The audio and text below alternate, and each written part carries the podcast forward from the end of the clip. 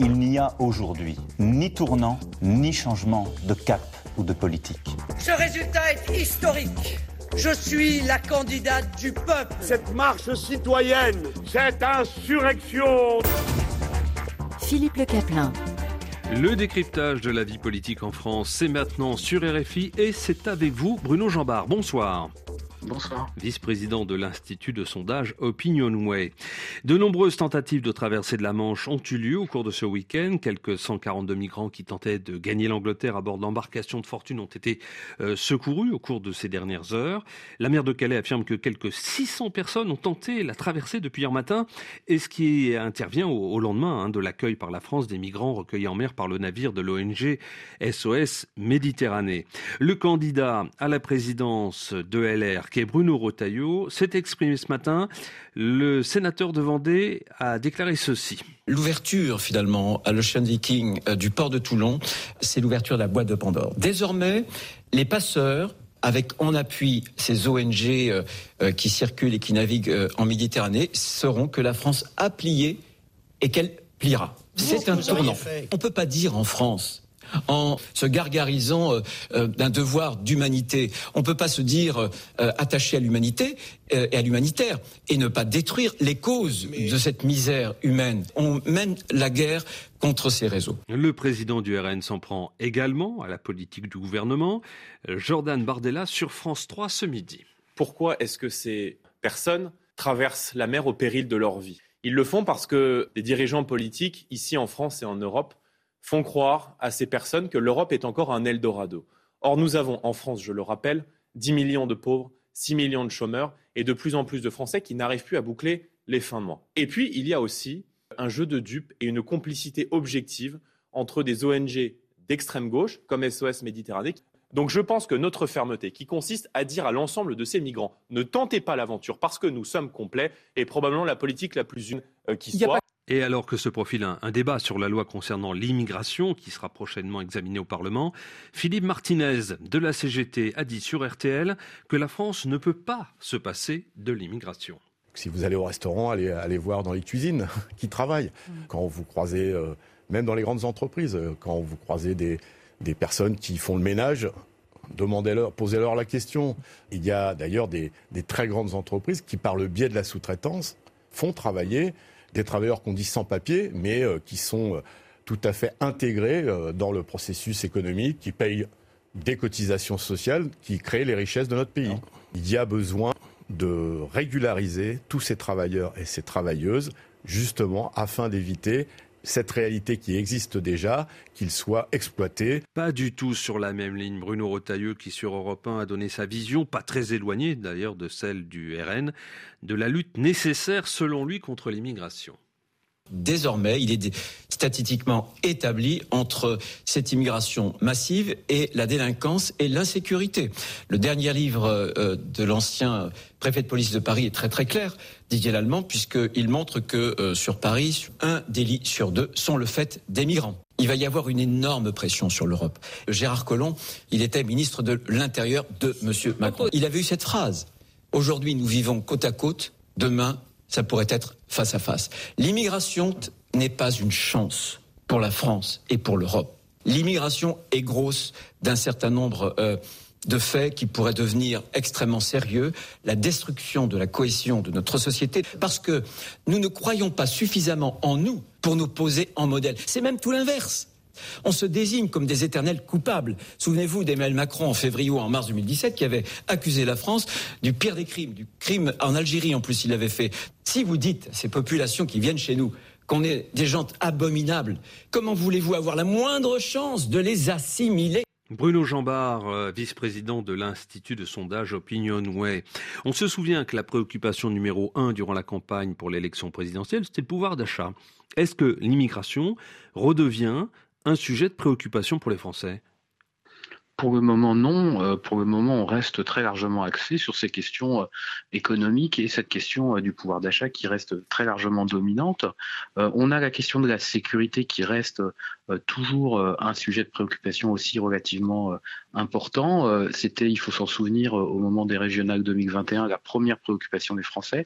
Mais très clairement, l'immigration est bien loin de ces hauts niveaux qu'elle a pu, je dirais, occuper dans les préoccupations des Français et de manière générale des Européens euh, au milieu des années 2010, hein, vers 2015, au moment de la crise migratoire, où très clairement c'était euh, là la première préoccupation. Ça n'est plus le cas et, euh, et, ça n'a pas pour le moment changé depuis la présidentielle. Alors pourquoi, je l'évoquais, hein, le gouvernement prépare une nouvelle loi sur l'immigration? Pourquoi se saisir de cette question dans ces conditions? C'est toujours difficile de se mettre à la place du gouvernement et de répondre pour lui, mais euh, peut-être qu'il y a une volonté de continuer à, vouloir alimenter euh, euh, ce face à face hein, entre euh, la majorité Emmanuel Macron et euh, le Rassemblement national et Marine Le Pen. Et que de ce point de vue-là, euh, c'est un sujet que veut traiter aussi le président de la République pour montrer qu'il répond aux demandes, enfin, aux, je dirais, aux, aux, critiques du Rassemblement national. Il y a peut-être aussi une volonté de vouloir mettre en difficulté ce même Rassemblement national en débattant d'une loi aujourd'hui où il a 89 députés et en mettant un peu devant une situation qui sera euh, difficile pour lui au Parlement. Euh, si certaines mesures restrictives sont proposées par le gouvernement, quelle sera l'attitude du Rassemblement national? Est-ce qu'il les votera ou pas?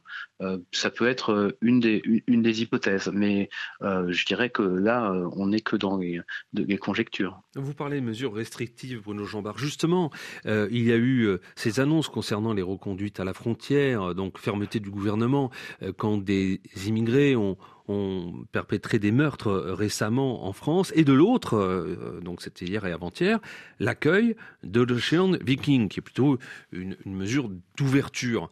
Euh, est-ce que c'est dû en même temps, justement, à la sauce Macron?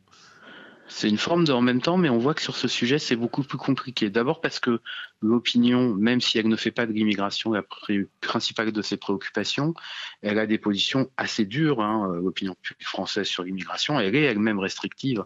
Euh, ça fait des années qu'entre 60 et 65 des Français nous disent qu'il y a trop d'étrangers en France, et donc euh, qu'elle est plutôt sur des mesures de fermeture à l'égard de l'immigration.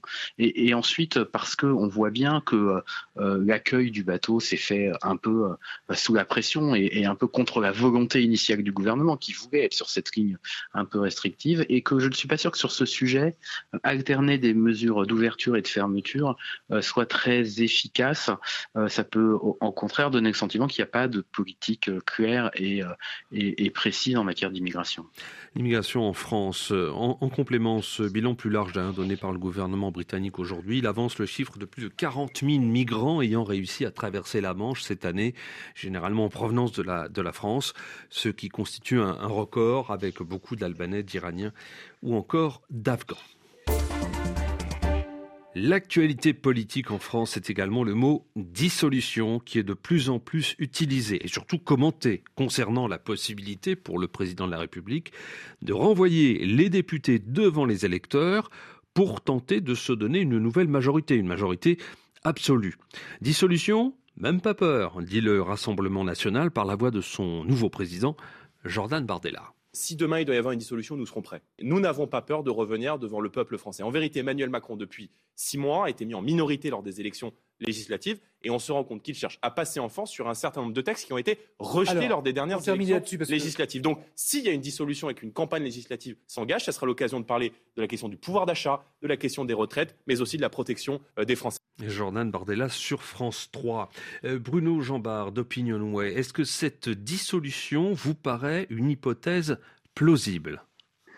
Si je raisonne de manière totalement rationnelle, non, je ne vois pas quel serait l'intérêt pour le président de la République aujourd'hui de prononcer une dissolution. Il est en mesure de faire passer son budget grâce à l'article 49.3. Il peut trouver certains compromis, on l'a vu notamment avec la droite LR au Parlement.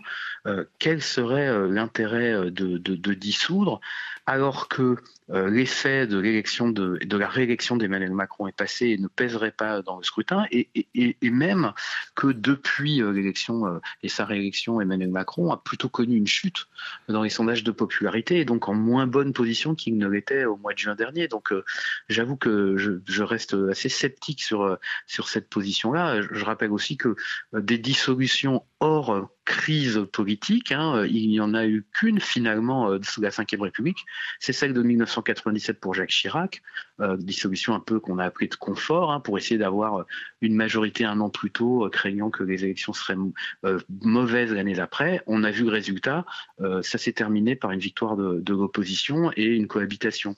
Là, l'intérêt de la cohabitation elle-même pour Emmanuel Macron paraît très peu euh, évidente puisque il ne pourra pas se représenter. Donc le bénéfice qui consiste pour le président à en tirer un regain de popularité, une position au-dessus de la mêlée et en dehors de l'action politique, euh, il n'est même pas réel pour lui. Donc euh, je, ne vois pas à ce stade, tant que le processus au Parlement n'est pas bloqué, ce qui pourrait pousser le, président à aller euh, dans ce sens-là. Autre chose, alors que se tient la COP27 en Égypte, ce que dit le président français aujourd'hui dans une vidéo postée sur les réseaux sociaux pour défendre son bilan environnemental. La condamnation de l'État pour inaction climatique, c'est pas pour ma pomme, a dit euh, Emmanuel Macron, mais pour la période 2015-2018. Euh, le président de la République dit cela, sachant qu'en juillet dernier, le Conseil d'État a une nouvelle fois sommé l'État d'agir davantage pour respecter ses engagements contre le réchauffement climatique. Euh, le chef de l'État assure avoir commencé à mettre les bouchées doubles dès son élection en 2017.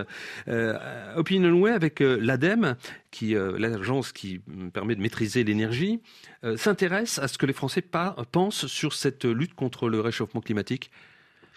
Oui, on, on, conduit une enquête avec eux annuelle depuis maintenant plus de 10 ans. Hein. C'est un baromètre qui a lui-même plus de 20 ans.